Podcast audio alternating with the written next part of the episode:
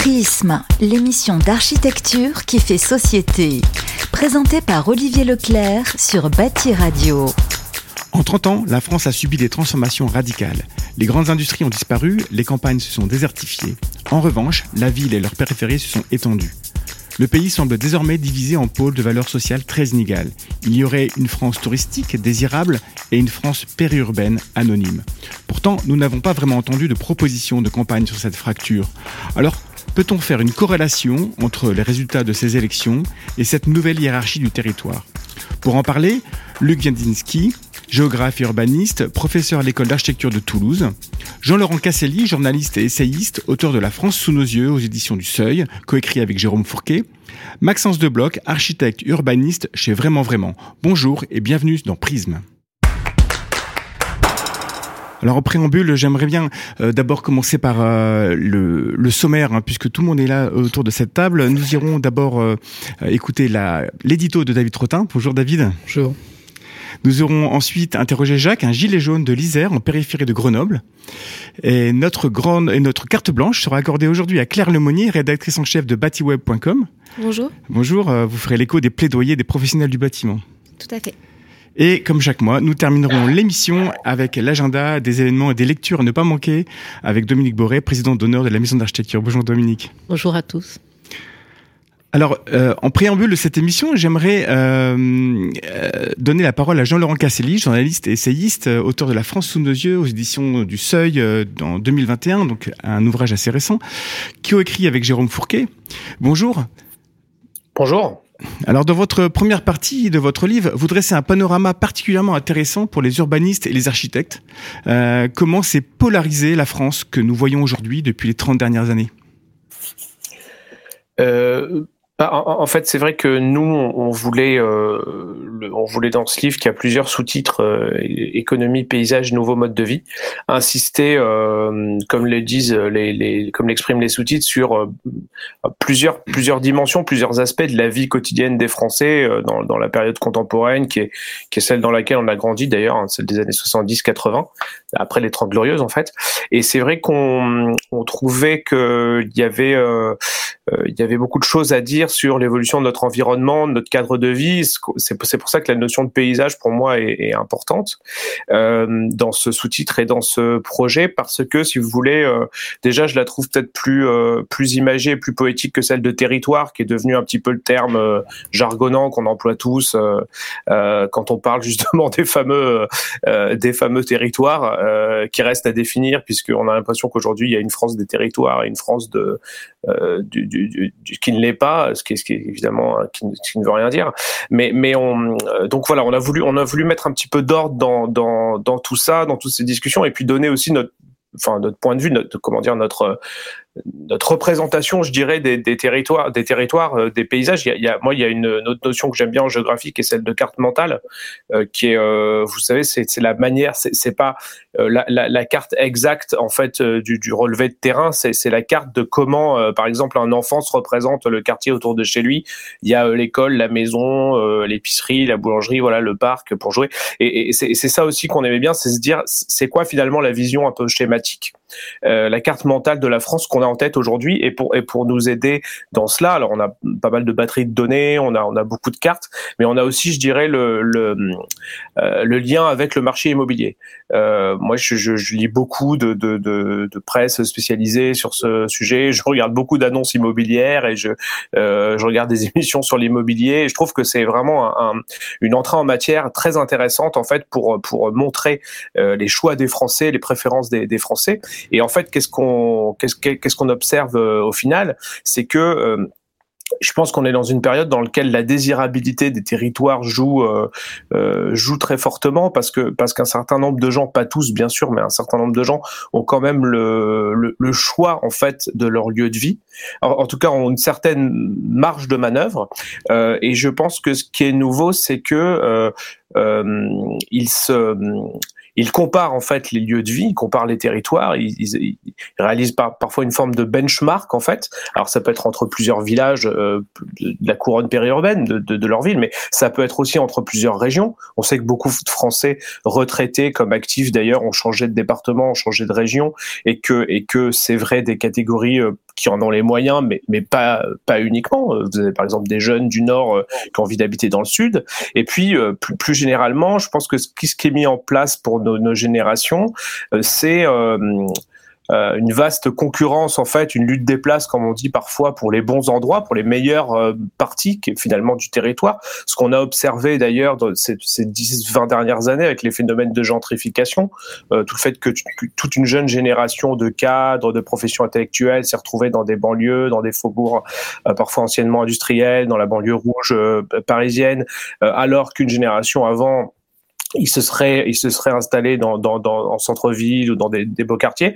C'est un signe quelque part de je dirais d'un peu de déclassement euh, immobilier territorial. Et ça c'est voilà c'est une notion sur laquelle on, on insiste aussi euh, avec celle de alors de France triple A qui est un petit peu une formule comme ça qu'on utilise pour pour parler des territoires les plus euh, les plus cotés et les plus les plus recherchés qui sont alors j'insiste là-dessus parce que c'est vrai que ces dernières années on a beaucoup opposé les, les, les métropoles et les, et les, les territoires peu denses les périphéries il y a, y a, quelque chose qui est, qui est assez marquant et on le voit dans le résultat de la, de la présidentielle du premier tour, c'est que en fait aujourd'hui vous avez des endroits où il fait bon vivre dans les grandes villes. Vous avez évidemment vous avez par, exemple le marché parisien qui est le marché le plus le plus euh, le plus exclusif, à plus de 10 000 euros du mètre carré en moyenne, y compris dans ces parties populaires. Donc ça, ça c'est révélateur d'une très très intense lutte pour les pour les places. Et puis vous avez aussi des des, des, des stations balnéaires. Vous avez tout un littoral atlantique euh, qui est qui est lui aussi très très très dynamique en termes d'immobilier. je parlais avec un agent immobilier qui m'a dit récemment la Bretagne, c'est la nouvelle Côte d'Azur.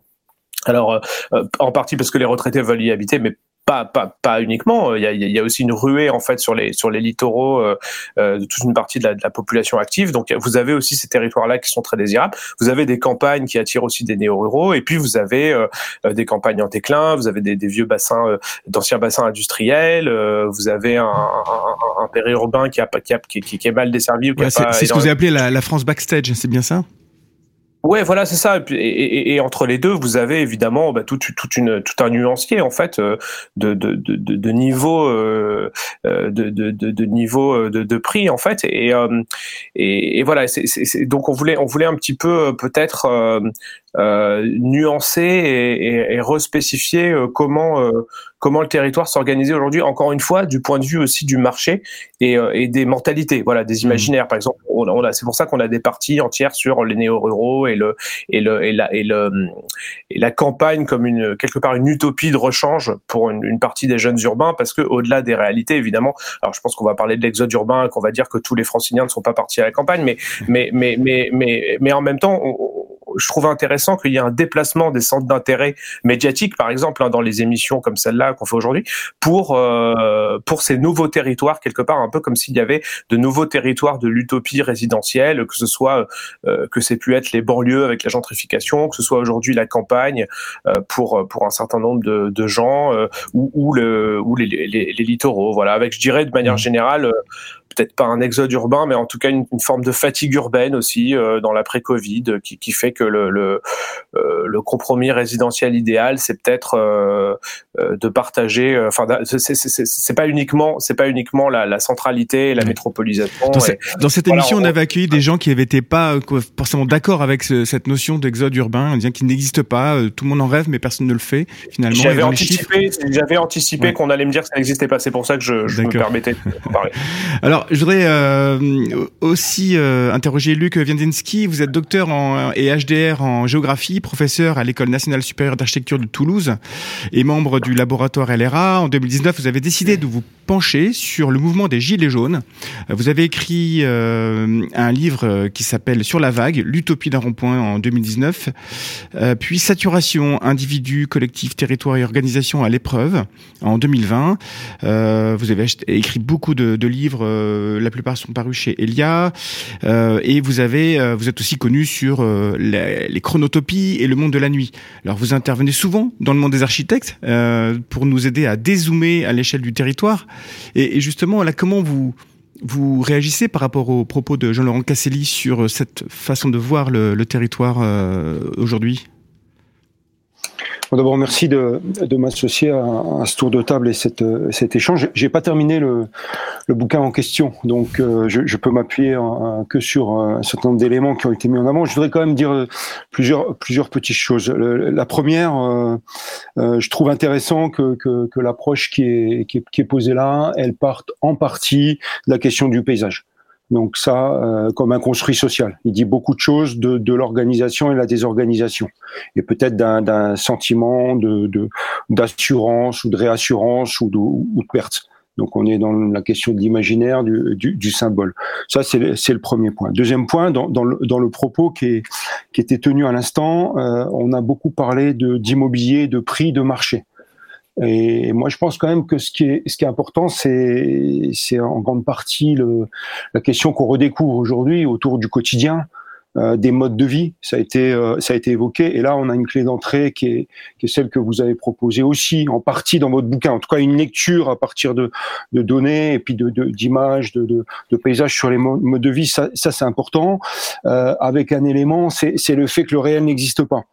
Euh, il y a que des représentations du, euh, du réel. Et il faut quand même qu'on fasse attention. Alors il y a, y a, un moment où ce, ce territoire français, il, est, il intéressait moins. Euh, même les géographes. Et puis, puis aujourd'hui, on voit que, que, tout le monde le traverse, le, le, le parcours, essaye de le, de, de, le comprendre. Il faut juste que, et donc pour faire ça, et pour notamment pouvoir dialoguer avec les politiques, avec les, les acteurs de la, de la société, contribuer en tant que citoyen et, et chercheur, pas mal de, de, de comment dire, de, de, producteurs comme ça, de, de, réflexion, euh, proposent un certain nombre de caricatures euh, la France A ou Triple A, le, Plaza et, autres. Donc peut-être intéressant, mais attention parce que le, discours qu'on le, discours qu'on produit là, euh, c'est aussi euh, un, discours un peu performatif et on, contribue à, fixer les, imaginaires. Et on voit qu'il y a des productions d'ouvrages de, géographes notamment qui ont, qui ont, servi à fixer une forme d'imaginaire et, et, à contribuer d'une certaine façon à, des discours un, un, petit peu un petit peu figés euh, euh, c'est-à-dire la superposition de cartes, ça ne veut pas dire euh, l'explication, et les corrélations, ça ne veut pas dire qu'il y a causalité non plus. Euh, on, on, voit parfois des, des, des types de, de, bricolage, donc il faut absolument euh, faire attention à, à, à cette, à cette chose-là. Voilà comment je peux, mmh. je peux réagir. Il y a une partie du diagnostic dans lesquels je peux, je, je peux me retrouver. évidemment, il y a, il y a il y a d'autres éléments sur lesquels on, reviendra on reviendra euh, sans doute. Mais il faut vraiment euh, on est dans de la complexité. La difficulté qui est, bien pointée là c'est qu'on est assigné quasi, quasiment un territoire. On, parle d'une société mobile et on voit que notamment la, mobilité résidentielle est, rendue difficile pour une partie de cette population et qu'on peut être enfermé en, partie dans ce territoire à un moment juste, juste, juste avant la crise de la Covid où, euh, bah, la, comment dire, la, valorisation des personnes était faite sur la mobilité. Donc, euh, que, mobilité dans le travail, mobilité euh, résidentielle, euh, mobilité aussi euh, touristique et autres. Donc, il y a aussi cette, euh, il y a aussi ce clivage. C'est un géographe qui le dit entre mobilité et immobilité, et puis un clivage sur ceux qui ont le temps et, et, ceux qui disent ne plus avoir le temps. Il y a aussi cette cette coupure là. Voilà, mmh. on, aborde énormément de. On va en parler, je pense. Voilà, c'est effectivement, c'est sur ces sujets qui nous touchent aujourd'hui et qui, je pense, permettent d'expliquer un peu les résultats qu'on a eu dans les urnes. Je voudrais aussi euh, donner la parole à Maxence Debloc, euh, architecte et urbaniste, euh, diplômé de Paris-Belleville et de Loki en Belgique. Vous êtes chargé de projet chez Vraiment Vraiment, une agence franco-belge de design d'intérêt général. Vous avez récemment réagi par une tribune La France moche, c'est chez moi, dans La Voix du Nord, ainsi qu'un que l'article très partagé sur les réseaux sociaux L'émancipation au fond de la raquette de retournement, publié dans l'architecture d'aujourd'hui. Bonjour Maxence. Bonjour. Pouvez-vous nous, juste en, deux mots nous expliquer euh, ce qu'est vraiment vraiment alors, euh, vraiment, vraiment, on est une agence de design d'intérêt général et de politique publique. En fait, on est une quarantaine de personnes entre Paris et Bruxelles. La moitié sont concepteurs, designers, architectes, et l'autre sont analystes politiques ou professionnels de l'action publique. Et on met euh, au service de l'action publique nos compétences de, de design et d'architecture pour répondre à des problématiques, euh, donc notamment urbaines. Alors, comment vous réagissez par rapport à ces propos, à la fois du journaliste, du géographe, et vous en tant que architecte et aussi habitant de ce monde, euh, mm. de cette France moche, comme vous la décrivez alors moi je la décris pas France moche. Euh, en fait ce, ce, clivage un peu qu'on, dont on parle depuis tout à l'heure, en fait moi je le ressens depuis un moment, je le ressens surtout depuis le moment où je suis arrivé en école d'archi en fait, où j'étais, je venais tout juste de sortir de ce monde périurbain. J'arrive euh, dans une métropole pour faire mes, mes cours d'architecture et en fait euh, mes seules références sont ce monde-là. Euh, qui pour moi est très bien. Euh, J'en parle à mes professeurs et en fait on me fait très vite comprendre que c'est un peu de la merde, qui que en fait euh, non mais t'intéresse pas en fait, t'intéresse pas ça, t'intéresse pas à ça, c'est pas le sujet n'est pas là quoi. Donc pendant cinq ans en fait on met ça un peu de côté, on se dit euh, bon ok on va avoir on va on va regarder des, des musées euh, en Espagne ou des choses comme ça et c'est ça l'architecture. Euh, mais j'ai toujours été un peu interpellé justement par cette méconnaissance un peu euh, un, peu un peu crasse un peu de, de, des modes de vie en fait et des modes d'habiter des habitants et donc voilà ça ça m'a déjà assez surpris dès le, dès le début et, dès mes, études d'architecture. Et puis après euh, dans mes premières expériences professionnelles aussi j'ai commencé à, j'ai travaillé dans des agences euh, qui, qui s'intéressaient à la question métropolitaine où justement euh, la question usagée était, ou habitant était vraiment reléguée euh, à une certaine concertation d'un projet urbain qui était déjà terminé où en fait on se pointe devant les habitants et on leur montre un projet terminé, on leur demande oui, non, c'est bien, c'est souvent non forcément on les a jamais associés à la conception. Euh, et je pense qu'il y a un vrai problème. Et en lisant le livre de Jean Laurent, justement, je suis tombé sur une citation euh, à un moment qui était assez intéressante, c'est qu'en fait le, les intellectuels et les et les personnes qui sont, euh, enfin, euh, certains intellectuels pensent que leur, idéal de la ville, de enfin, leur sentiment de la ville idéale doit être appliqué un peu partout. Sauf que en fait, c'est pas le cas. En fait, par exemple, dans le périurbain, euh, non, ce n'est pas un monde qui est replié sur soi-même. C'est euh, d'autres formes de sociabilité que on ne peut pas euh, transformer avec les outils de la métropolisation ou avec les outils de l'urbain de centre-ville. En fait, c'est d'autres formes et qu'il faut apprendre en fait à se mettre un peu à bah, déjà à les rencontrer ces personnes, à ces personnes qui y vivent, à comprendre ce mode d'habiter et, euh, et à essayer de répondre en fait à concevoir avec eux. Je pense mmh. que c'est vraiment le gros enjeu pour ça, la suite. C'est un peu l'action euh, que vous menez vous euh, au quotidien et, euh, et c'est comme ça que vous trouvez une solution dans ce conflit et cette fracture qu'on peut observer en ce moment en France. Euh, je voudrais euh, maintenant laisser la parole à David Trottin pour l'édito. Euh, bonjour David. Bonjour. Alors, euh, on a commencé à lancer le débat avec toute cette référence à la France d'en bas, la fracture sociale, les bonnets rouges, les gilets jaunes. Ça, ça, fait plus de 20 ans, presque 30, que pour une partie importante de notre pays, l'ascenseur social est toujours en panne. On peut travailler et être pauvre, d'où la peur du déclassement pour soi-même et pour ses enfants. La société est sérieusement remise en cause car la croissance n'est plus garantie. Et en même temps, pour notre environnement, la croissance n'est plus souhaitable sous sa forme actuelle. Les modes de vie et d'habiter induits par la consommation sont au bout du rouleau. Travailler loin de son logement impose un coût insurmontable quand l'essence flambe. La perte de lien social dans les zones résidentielles n'est pas remplaçable par les réseaux sociaux. Avec cette crise de l'énergie qui se profile, le slogan on, ne peut, on veut vivre, pas survivre revient sur les ronds-points. C'est l'indice d'un séisme social en préparation qui peut plus que jamais amener le populisme au pouvoir. Comment penser la ville d'après? Si on doit faire du neuf, il y a plein d'idées. Mais sur l'existant, les centres-bourgs désertifiés, les zones monofonctionnelles de logement, de commerce ou de bureaux, qui, sont faites pour être reliées en voiture, on a euh, déjà abordé la question avec euh, il y a quelques semaines dans l'émission Réinventer la ville ou la réparer. C'est pour ça qu'aujourd'hui je voudrais parler d'un sujet que nous n'avons pas traité, que j'appellerais l'urbanisme avec un petit U, le pavillonnaire et le rêve français de la maison individuelle.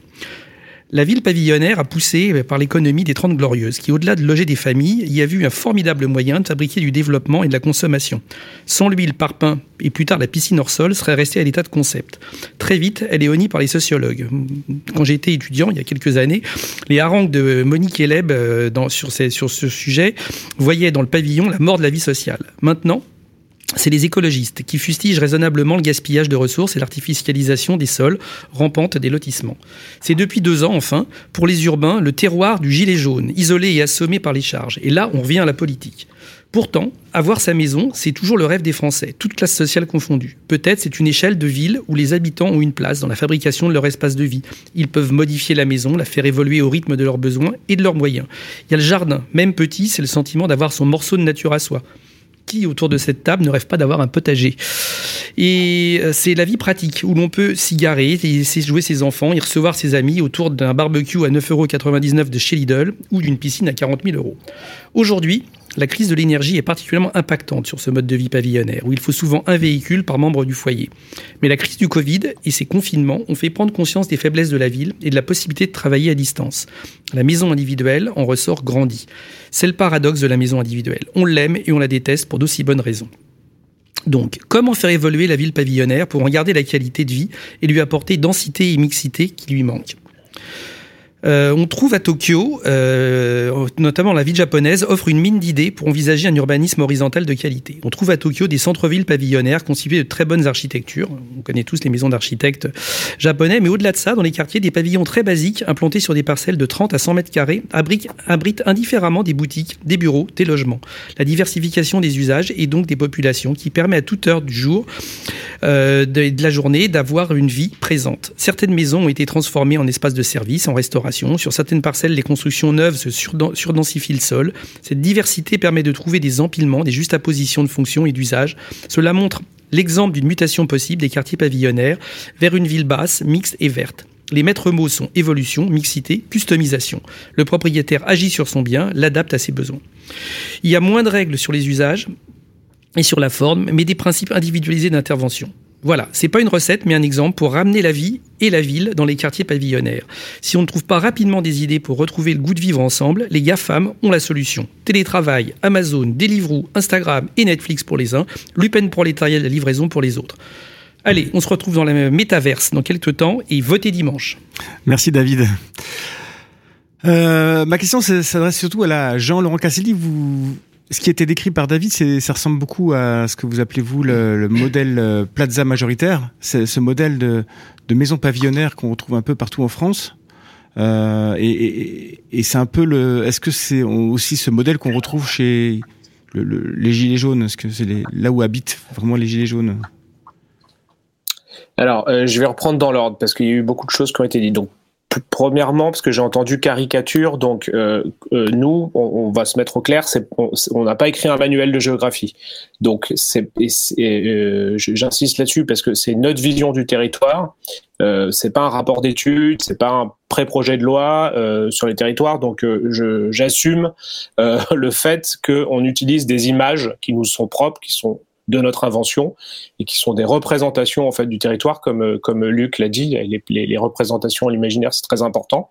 Donc je, je tout, tout, ça pour voilà parce que je, je, je, tiens à préciser que je ne suis pas géographe universitaire et je ne veux pas rentrer dans un débat sur euh, euh, qui, enfin comment dire, sur sur sur la la la, la, la, la le diagnostic en fait, euh, si vous voulez, au millimètre de, de, de qui fait quoi sur le territoire. Mais c'est ce qui est déjà intéressant dans votre ouvrage, c'est c'est que c'est un discours très assez euh, journalistique, euh, très on dire grand public, très vulgarisateur, et ça se lit très facilement, effectivement c'est une tentative de narration de la vie quotidienne des Français. Voilà. Donc ça n'est pas effectivement un manuel et ça ne se lit pas comme ça et ça ne remplace pas, bien entendu, euh, un travail euh, universitaire euh, classique, traditionnel, qui est aussi très important. Donc que je, que moi, d'ailleurs moi j'en lis beaucoup. Voilà. Mmh. Donc je le dis comme ça parce que parfois j'entends ou je lis que que que qu'on remplace ou qu'on qu'on qu'on voyez ce que je veux dire ou qu'on est en, en, concurrence avec des lectures des lectures du territoire scientifique. Voilà. Et sur ce modèle plaza majoritaire, comment vous,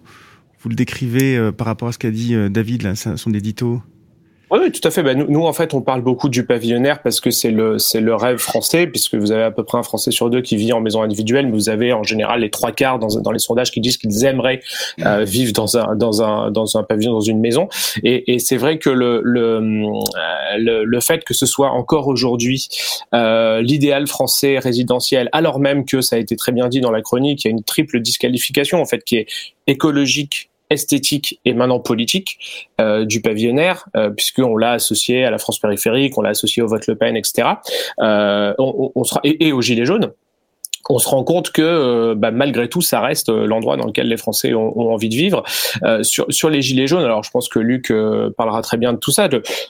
C'était une révolte des, des, périphéries et des petites villes et des, et des, des, des éloigné des métropoles, mais c'est pas, ça serait absurde d'associer la maison individuelle au, gilet jaune, puisque dans, dans, le dans, le, dans le, la, vie, le lifestyle français de maison individuelle, vous avez des gens qui, qui, ont des très bons salaires, qui sont qui sont qui sont d'ailleurs plutôt plus plus aisés que les gens qui vivent dans les centres des, des, des petites villes. C'est le cas par exemple dans le sud de la France, où dans le livre on a toute une carte de la de la piscine en fait de la France des piscines. Où vous voyez que c'est vraiment vous avez des des, des, des couronnes bleues en fait euh, bleu azur de piscine autour des villes moyennes euh, euh, provençales par exemple. Et, et, donc vous avez des gens tout à fait tout à fait enfin de CSP+ de la bourgeoisie qui, qui résident en maison individuelle. Donc dire je, je, suis en maison individuelle égale gilet jaune évidemment on sait, on sait que mmh. c'est c'est absurde. Mais en revanche ce qui est vrai c'est que comme c'est une un, un, mouvement social qui s'est déclenché sur la taxe sur les carburants c'est une révolution de c'est une révolte en fait de gens de, de, de, de la route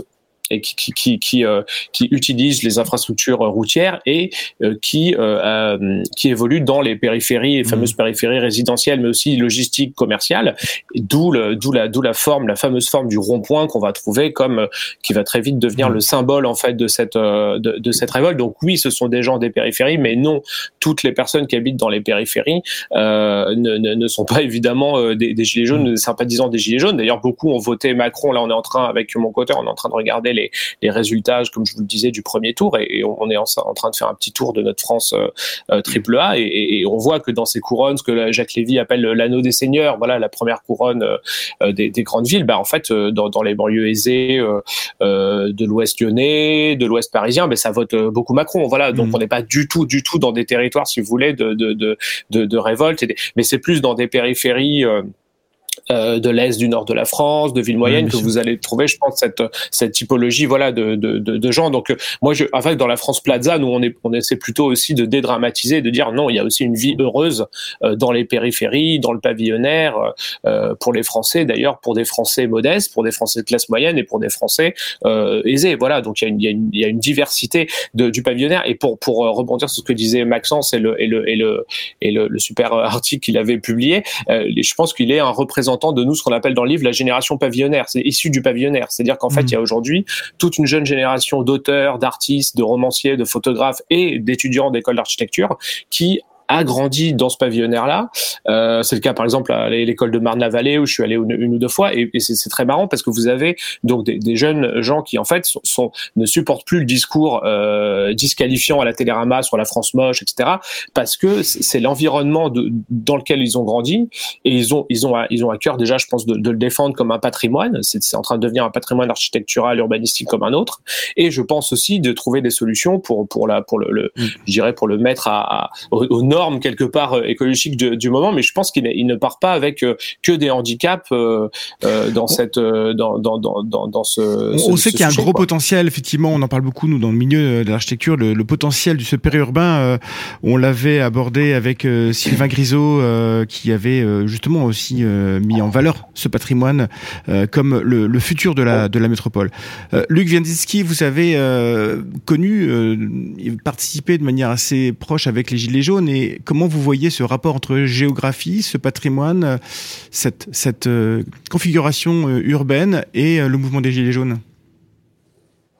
Il, y a, eu, il y a eu pas mal d'analyses là-dessus et, évidemment à nouveau certainement des, des, caricatures. J'ai trouvé intéressant la, façon dont, dont on vient de, de comment dire de, mettre un peu de complexité dans, cette question-là. Moi, moi, je parlerai pas de périphérique, c'est un terme qui me gêne, mais euh, je pense que quand on regarde les, cartographies des, mouvements et autres, euh, évidemment, on est dans des endroits, euh, j'allais dire de la de la postmodernité autour des, zones d'activité, des, ronds-points et autres. C'était lié au, au, mode aussi de contestation sur les péages et le repli sur les ronds-points. On est plutôt dans des du périurbain, quel que soit ce périurbain, euh, qu'il soit sur des petites villes, des, grandes villes. Et, il n'est pas, il pas que en Lorraine, dans le Nord, Nord-Pas-de-Calais, autres, autour de Lyon, autour de Grenoble. Moi, j'ai surtout euh, travaillé sur sur l'est de la France. Euh, voilà, et, je pense que dans, les gilets jaunes, dans les gilets jaunes sur sur les ronds-points, il y avait des gens qui étaient au chômage, il y avait des gens qui étaient là aussi pour parler à la place des autres, notamment des anciens qui parlaient à la place des jeunes. Il y avait beaucoup d'artisans qui parfois avaient une piscine chez eux j'y suis allé aussi. Euh, donc c'est important et euh, on peut pas euh, limiter. Donc évidemment symboliquement, il y avait énormément de, de, de, choses dans ce rapport. Le gilet jaune et puis le puis le rond-point, c'était c'est difficile d'en sortir. Mais mais quand même, ce qu'on ce qu'on a vu quand même, c'est c'est la, la quand on regarde les, les statuts des personnes qu'on discute avec elles, c'était des témoins de, de la déqualification et de la désindustrialisation. C'est l'histoire de la désindustrialisation du pays, de gens qui avaient des qualifications pour beaucoup d'entre eux, puis qui ont dégringolé pour finir euh, mmh. peut-être à, livrer des à livrer des pizzas. Il y avait le mépris, il y avait l'isolement, la désocialisation euh, liée à ben, l'effondrement aussi d'un mode de, de, sociabilité à la française autour du café, autour d'un certain nombre de, de services, de, de, centralité dans des petites communes qui ont été absorbées dans, dans les phénomènes de, métropolisation, une, une paupérisation aussi, puis quelque chose de très important, je pense, c'est la numérisation on en a peut-être pas suffisamment parlé, mais il y a quelque chose d'important sur le, fait que les, gens qui étaient là disaient euh, nous, on, nous, on est en train de décrocher sur le numérique, sur la mise à distance, sur euh, ces phénomènes-là, et, si on est là, c'est parce que nos enfants, eux, sont déjà euh, pris en charge par les algorithmes de j'ai dire de la Silicon Valley. Il se trouve que les, les gilets jaunes aussi, puisqu'ils s'étaient réunis autour de, de, Facebook. Donc en fait, euh, voilà. Et puis après, euh, dire dire aussi que je, je pense que qu'un des moteurs le plus importants, ça a été la, la question du, du mépris. Euh, la, la, la, question du, euh, du, mépris qui était euh, qui était très forte. Justement, j'ai pu j'ai pu interroger un gilet jaune de que vous connaissez d'ailleurs, Luc, de la région de, de, de l'Isère, et je voudrais qu'on l'écoute et c'est assez saisissant. Deux mots, moi je m'appelle Jacques, je suis prof de musique. En 2018, je suis sorti euh, quand il y a eu la première occupation des, Gilets jaunes parce que ça m'intéressait de voir ce qui s'y passait. Et bah, depuis, euh, je suis régulièrement, toutes les semaines, euh, sur les ronds-points et ça marquera le reste de ma vie, je pense. On a des enseignants, on est techniciens supérieurs, beaucoup d'ouvriers, on a des gens qui travaillent sur les marchés, beaucoup de femmes, beaucoup de grand-mères qui étaient là en disant qu'elles se battaient pour euh, pour leurs enfants et surtout pour leurs petits enfants. Voilà, moi c'est quelque chose qui m'a vraiment touché. Et au niveau sociologique, c'est très représentatif de toute la société. C'est un mouvement qui est parti non pas des centres-villes, mais qui est parti des périphéries tous les, les, villages, les, les banlieues éloignées, etc. C'est parti de là. Premier jour, ça a été les péages, ça a été ce genre de choses. Il y avait un rond-point juste à côté du péage et puis on était à peu près 500, je dirais, au départ. Et puis on s'est installé sur le rond-point parce que c'était l'endroit le plus vaste, l'endroit où il y avait le plus de monde qui passait aussi. Il y a des milliers de voitures qui passent tous les jours et euh, on trouvait ça important d'être euh, là, d'être visible. Bah, il y a la poste d'à côté qui ferme, bah, on n'y fait pas forcément attention. Il y a eu euh, des fermetures de services des impôts aussi, des pour aller euh, maintenant à la sécurité sociale. Avant, c'était euh, c'était à quelques kilomètres. Maintenant, il faut aller au centre-ville, etc. À Grenoble. Enfin, c'est c'est de plus en plus compliqué. Quoi. Je veux dire, il y, a une destruction des, des services publics euh, euh, qui est dramatique. Quand je vois ces grandes barres d'immeubles où il y a rien, il n'y a pas de commerce en bas. Voilà, on sent que de plus en plus euh, tout se centralise. les gens se sentent de plus en plus exclus doivent prendre leur voiture toujours pour aller faire des tas de choses. Et alors c'est pour ça que le fait d'avoir touché euh, au prix de l'essence, ça a été la, c'était la goutte d'eau. Moi j'ai été séduit par euh, par la France insoumise, ça, ça c'est clair. Zemmour, non, sur les ronds-points, vraiment, il n'y en a pas. Là, là, je suis catégorique. Mais par contre, euh, ben oui, des gens qui votaient Le Pen, je crois que c'est, il y en avait, bien sûr. Pour des gens qui ont milité, qui ont eu en face Macron, euh, nous, on n'oublie pas euh, les 32 éborgnés, certains qui ont eu les, crânes fracassés, d'autres euh, des, hémorragies internes, de la rate, etc., parce qu'ils nous ont tiré dessus avec leur, LBD. Enfin, ça a été terrible. Il y a une répression absolument terrible. Et nous, on n'oublie pas ça. Le côté voter Macron pour battre Le Pen, ben, c'est très dur, très très dur. Il y en a beaucoup qui sont sur l'abstention, sont sur le vote blanc. Et puis euh, certains qui, euh, qui disent bah non euh, tout sauf Macron et hors de question ne serait-ce que pour son arrogance parce que les gens ils se disent bah, Macron on sait ce qu'il a fait. Le Pen jusqu'à présent qu'on sache elle a blessé personne. Alors c'est vrai que c'est assez assez poignant comme témoignage puisque on voit qu'il y a à la fois une fracture euh, territoriale.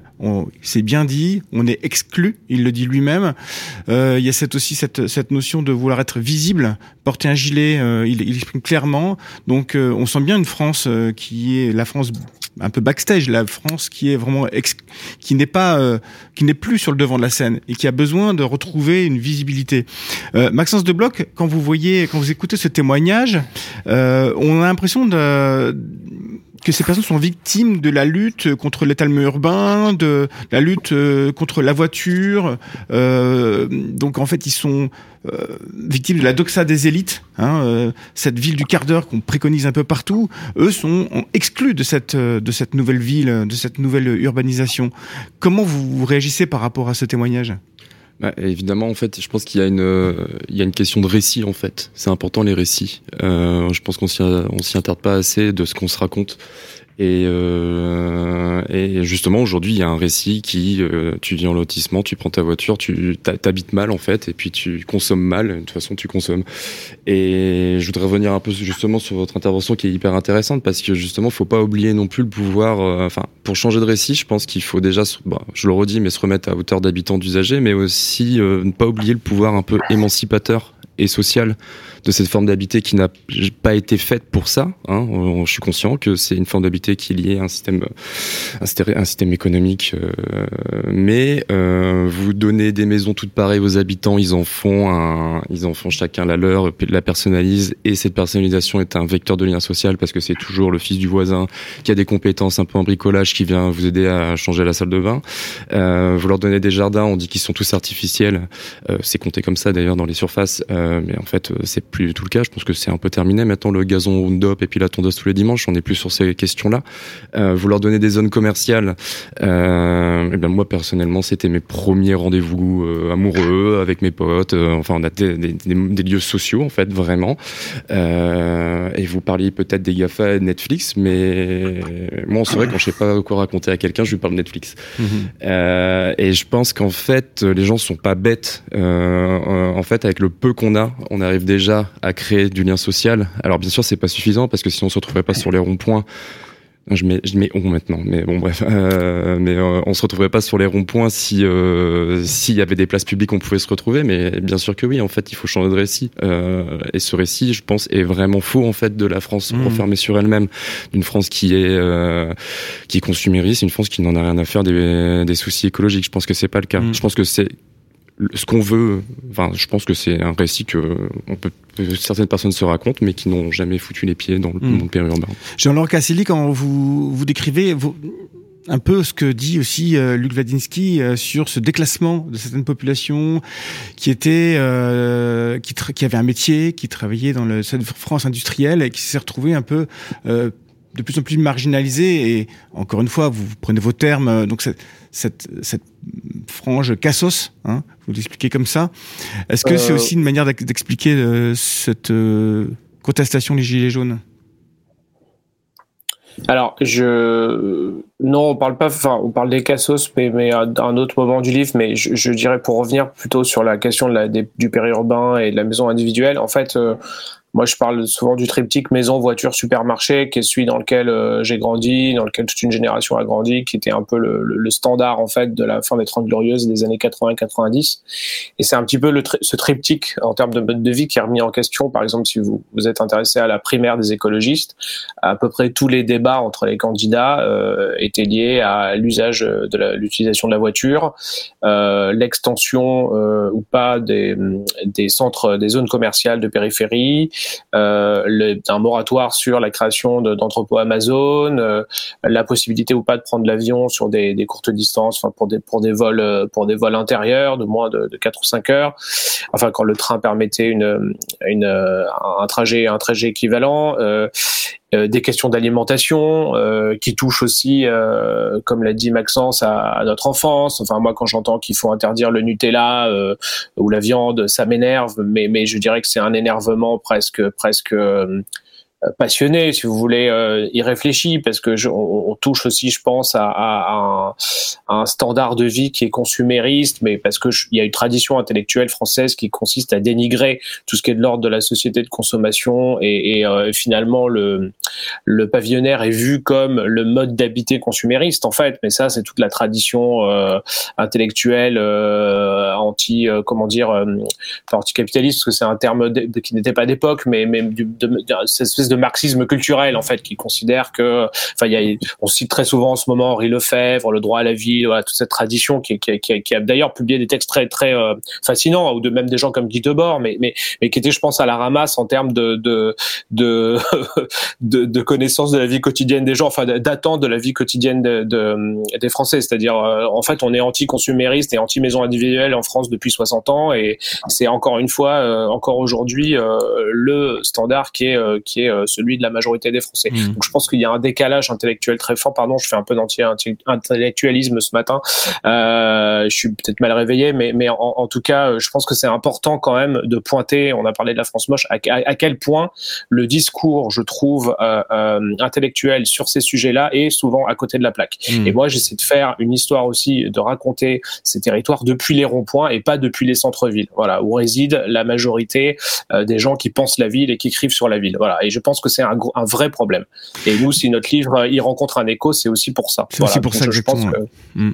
Dans, dans, euh, je voudrais revenir sur un article que j'ai que j'ai pu lire dans Actu Toulouse, le journaliste David Saint-Cernin décrivait euh, comment Macron, Le Pen et Mélenchon ont découpé la Haute-Garonne en cercles concentriques. C'était assez intéressant, on peut le lire euh, en ligne. Euh, décrit la, la, première couronne euh, comme ayant voté euh, de Jean-Claude Mélenchon plutôt euh, assez fortement. La, donc une, une, zone plutôt euh, proche du périphérique, un peu euh, un peu de, ce, de seconde zone. Ensuite, il y, a, y a la seconde couronne, banlieue chic qui a plutôt voté Emmanuel Macron. Et enfin la troisième zone, périurbaine, rurale, qui a voté Marine Le Pen. Alors cette question s'adresse à Luc Wiedinski. Est-ce que on peut expliquer le vote, les votes euh, et surtout, euh, là au second tour, euh, quasiment la moitié des Français vont voter Marine Le Pen, un petit peu moins. Peut-être, selon les sondages en tout cas. Et, est-ce que, est-ce que ça s'explique par une analyse, un regard comme ça géographique de nos villes et de nos campagnes?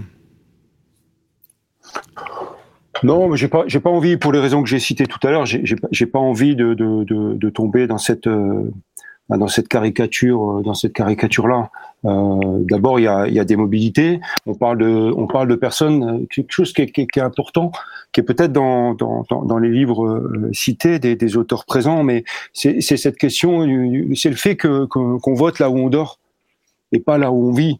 On est dans des métropoles. Ce qu'on décrit là, on a l'impression que c'est des territoires séparés. En fait, une métropole, c'est une pulsation il y a des gens dans la journée, donc à une heure un quart, des fois un peu plus, qui, qui viennent sur le centre et parfois qui circulent de la périphérie à la périphérie. Tout ça aussi, ça s'est complexifié. Voilà, ils viennent, leur temps éveillé. On parlait de mal réveillé tout à l'heure, mais leur temps éveillé, ils le passent pas à l'endroit où ils votent, ils le passent à l'endroit où ils travaillent, ou bien où ils se forment, ou bien où ils, où ils galèrent, ou, bien où ils vont, ils vont s'alimenter, chercher de, des, des, des services, un certain nombre de trucs. Puis ensuite, ils viennent voter. Quand ils votent, ils viennent voter là où ils dorment.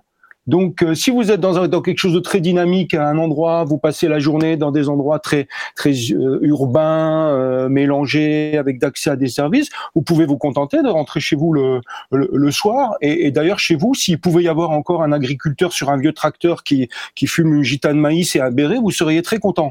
Et ça, et ça peut former comme ça des, des, des choses. Donc, évidemment, euh, on, on, voit, on voit apparaître des, des, des, des, choses. Il faut prendre du temps, je pense, pour les analyser. C'est c'est là où on est à chaud sur un certain nombre de, de choses, mais pensez quand même qu'on est dans ces, euh, dans ces, dans ces pulsations avec des gens qui circulent, des gens qui circulent moins, et que c'est plus complexe que ça. Mais, mais cette idée que on vote euh, effectivement là où on dort et pas euh, là où on vit, elle, elle, elle remet, mmh. de mon point de vue, un peu de, de, de complexité. Je voulais, si, si, vous permettez, dire un mot quand même sur l'interview tout à l'heure, parce que je connais bien Jacques, et, et, vous dire ce qui est important, c'est que moi, j'ai Jacques, je l'ai vu arriver sur le rond-point de Kroll.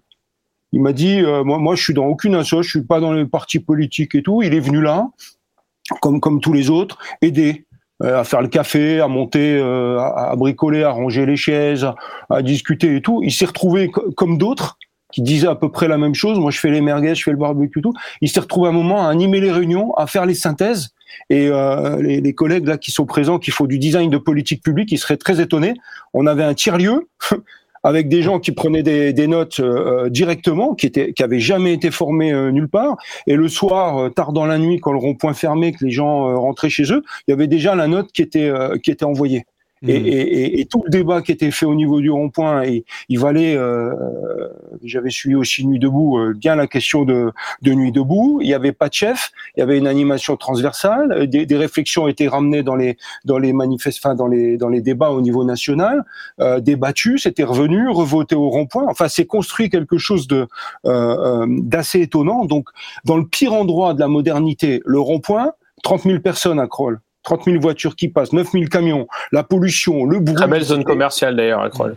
Oui, oui, bah d'ailleurs, c'était derrière cet endroit où la cabane s'est construite. Qui est, voilà, il y, y, y, avait, euh, il y avait la, comment dire le euh, la station-service, la zone, la zone commerciale, qui dit beaucoup de choses d'ailleurs du, du, modèle grenoblois et ainsi de suite. Donc, quand même, ça a été, c'est devenu un espace public, un lieu de solidarité dans les voitures, parce que c'était des camionnettes qui, qui arrivaient et tout. Il y avait des, des godasses, des se partager. Il y avait des pommes de terre il y avait des choses cultivées parce que quand le discours euh, écologique parfois caricatural sur oui voilà c'est les gens qui sont au diesel qui savent pas ce qu'est un jardin on va vous expliquer. C'est très intéressant. Nous on a organisé enfin ils ont organisé des débats auxquels j'ai pu participer notamment un, avec Jacques.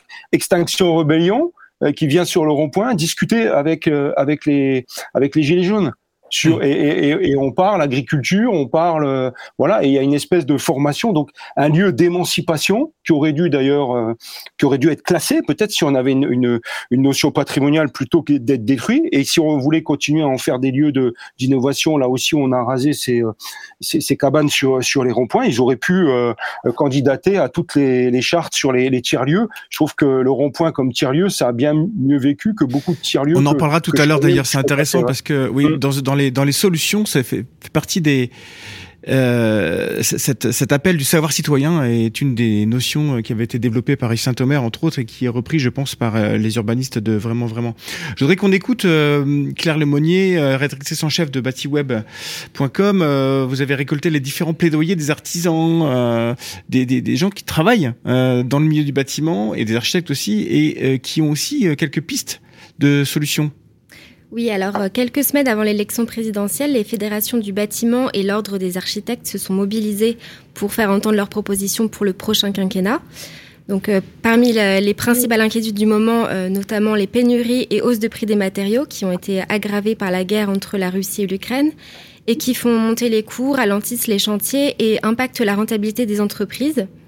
Donc, dans ce contexte, le, ministre de l'économie a annoncé il y a un mois des clauses de révision des prix pour les marchés publics et le gel des pénalités de retard pour les chantiers. Euh, donc des mesures qui ont toutefois été jugées insuffisantes pour la Fédération française du bâtiment, la FFB, et la Confédération de l'artisanat et des petites entreprises du bâtiment, la CAPEB. Donc ces deux fédérations qui sont souvent en contradiction euh, se sont pour une fois accordées sur un point dans le cadre de leur proposition pour le prochain quinquennat. Elles réclament toutes les deux une simplification administrative pour lever les freins à la construction et à la rénovation. Pour le président de la CAPEB, Jean-Christophe Repon, il s'agit surtout de simplifier l'obtention de la qualification reconnue garant de l'environnement et le, dispositif des certificats d'économie d'énergie qui euh, sont au centre de l'attention ces derniers mois en raison d'une baisse des primes et d'un effondrement des travaux d'isolation. La FFB réclame de son côté la simplification et l'accélération des procédures d'urbanisme et notamment une expérimentation autour d'un permis déclaratif visant à alléger la procédure dans les zones où il existe déjà une opération d'aménagement. Pour soutenir la construction de logements, elle demande également un prêt à taux zéro élargi et redimensionné.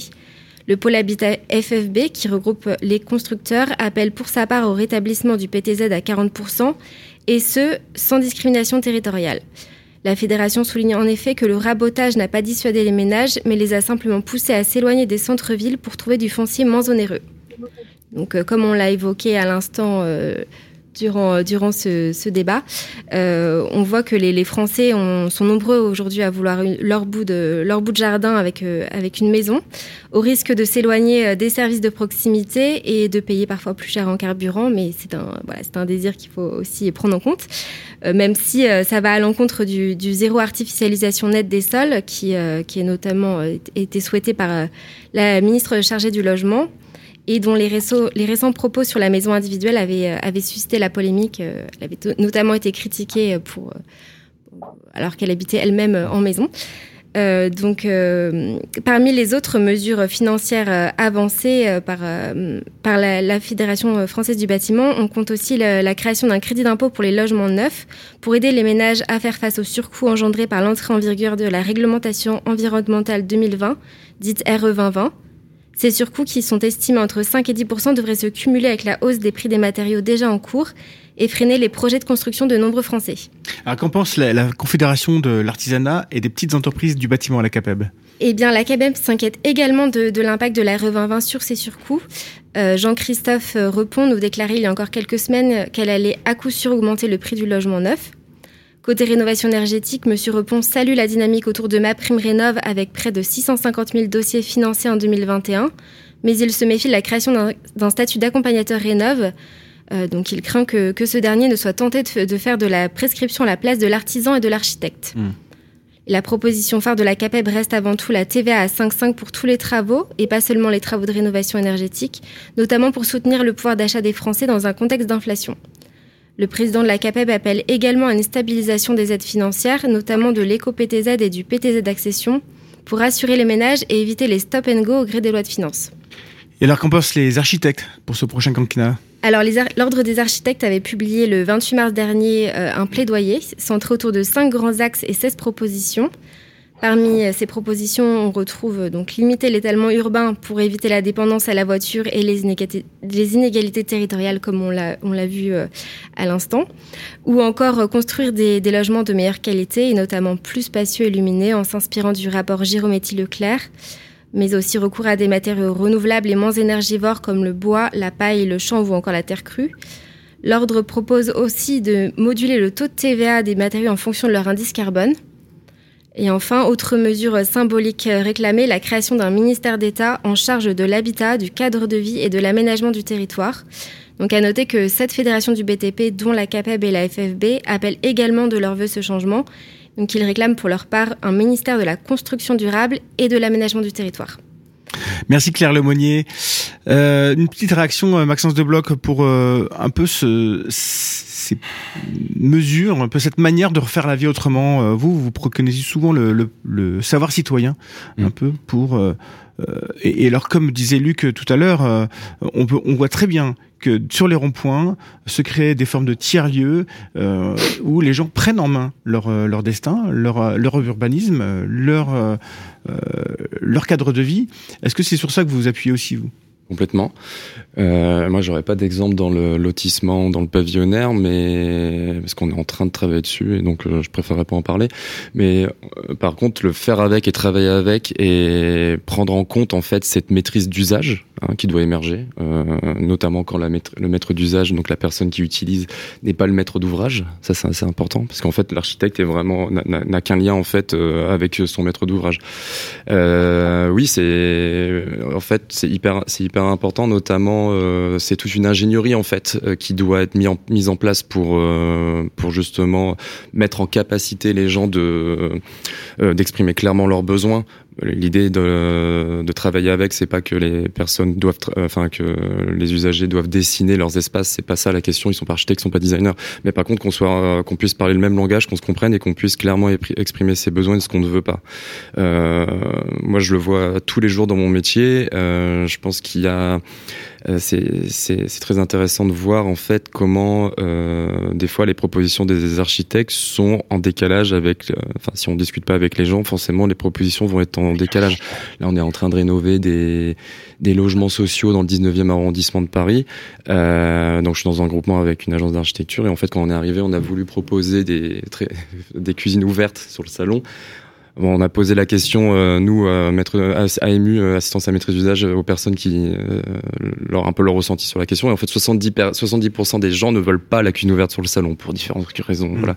Donc on va pas donc, on, est, si on ne les avait pas consultés, on aurait apporté une solution qui n'avait pas, qui n'était, qui était complètement décalage avec les, les besoins des gens. Qui correspondait à un standard. Il correspondait à un standard, mm. tout à fait, à un standard de moi architecte euh, qui, euh, qui, qui, voilà, qui, qui est en décalage avec la personne qui va habiter dedans. Mm. Donc, c'est hyper important.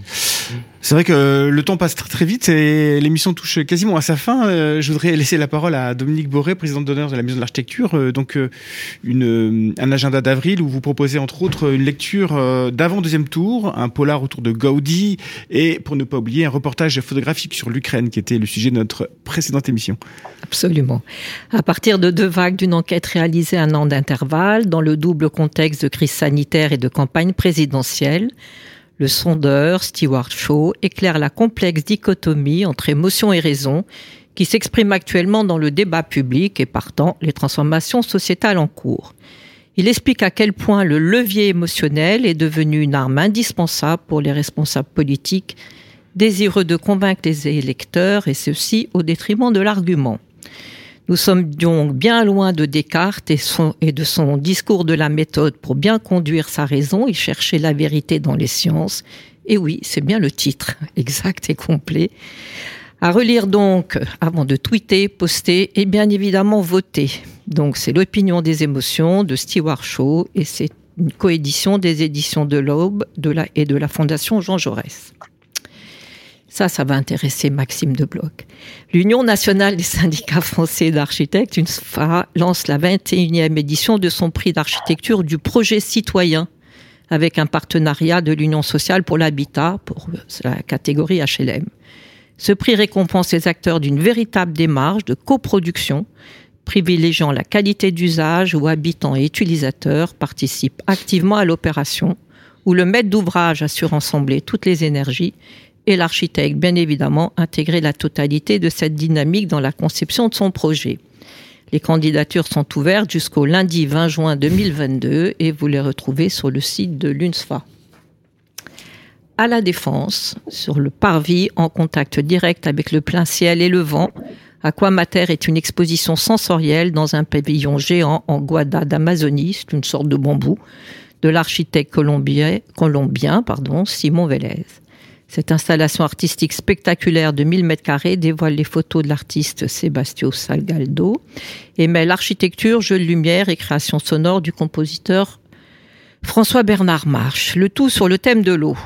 Si vous n'avez pu visiter ce pavillon à Arles en 2018, ne manquez pas de vous y rendre. C'est une œuvre rare. C'est jusqu'au 22 septembre 2022. C'est du mardi au dimanche de 10h à 19h. Il est recommandé de réserver. Et vous trouvez cette réservation sur le site aquamatersalgado.art. Ça, ça m'intéresse bien et c'est très intéressant et je vous le conseille vraiment un livre pour compléter votre visite de l'exposition Gaudi au musée d'Orsay, un polar aux éditions Babel Noir, le bourreau de Gaudi de l'écrivain espagnol Arosens de la Mazza. Il s'agit d'une enquête policière menée par le héros classique du polar, un électron libre évoqué, réintégré pour la circonstance, par la police bien évidemment débordée et affolée. Mais là s'arrête le recours à ce que l'on pourrait appeler un poncif de ce type de littérature, car le sujet est bien particulier. Il s'agit d'une série de meurtres de membres de l'oligarchie barcelonaise, férocement mutilés au sein de bâtiments construits par Gaudi, et tout cela à quelques semaines de la consécration par le pape de la Sagrada Familia. Mais plus qu'un polar, c'est un conte noir et cruel. Et comme je dois faire court, je vais couper ce que j'ai la description pour arriver tout de suite à l'écriture d'Aro la Mazza nous entraîne dans un univers tendu qui dérape parfois dans un imaginaire fantastique et effrayant où les plus souterraines obsessions menacent le fragile équilibre des apparences. Au sortir de ce roman, on se dit que l'on ne pourra plus admirer la ville de Barcelone avec le même œil. Et parce qu'il n'y a pas que les élections présidentielles françaises dans le monde, mais aussi la famine au Sri Lankais, la guerre en Érythrée, les massacres du villageois au Mali et le conflit ukrainien, je vous recommande le reportage photographique paru le 18 avril dernier sur le site du Monde. Ce reportage nous donne à voir des personnes âgées qui n'ont pu fuir leur pays. Il a été fait en Ukraine, mais il est universel. L'universalité de personnes, ici elles sont âgées, qui n'ont pu fuir leur pays en guerre, coupées du reste de leur famille et parfois incapables d'utiliser un téléphone ou de communiquer. Elles sont particulièrement seules face au service, au sévices pardon, de la guerre. La mort de leurs proches, les bombardements, la destruction de tout ce qui a fait leur vie, le faim, la froid et toujours la douleur et la souffrance. Les photographes sont celles de correspondants de guerre pour des médias comme Le Monde, Reuters ou l'AFP. Je n'en cite que quelques-uns. Gleb Garanich, Fadel Sena, Genia Savilov, Ronaldo Schmidt, Emre Kelak et Ed Jones. C'est sur Le Monde, ça s'appelle Au cœur de la guerre en Ukraine, les personnes âgées en photo. C'est sur le site et ça a été publié le, le 18 avril. Pardon. Voilà. Merci Dominique euh, pour tout cet agenda et surtout ces lectures.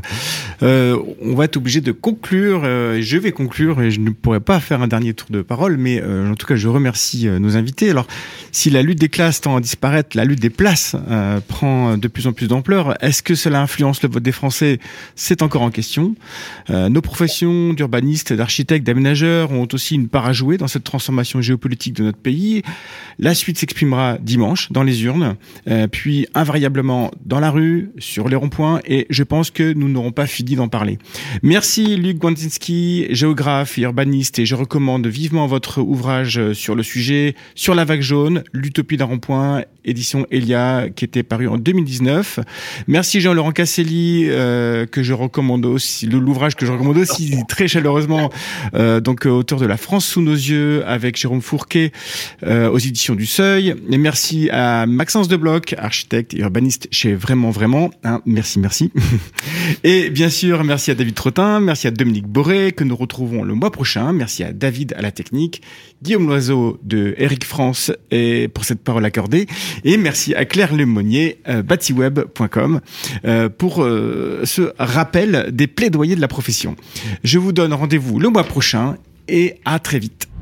Prisme, l'émission d'architecture qui fait société. Présentée par Olivier Leclerc sur Bâti Radio.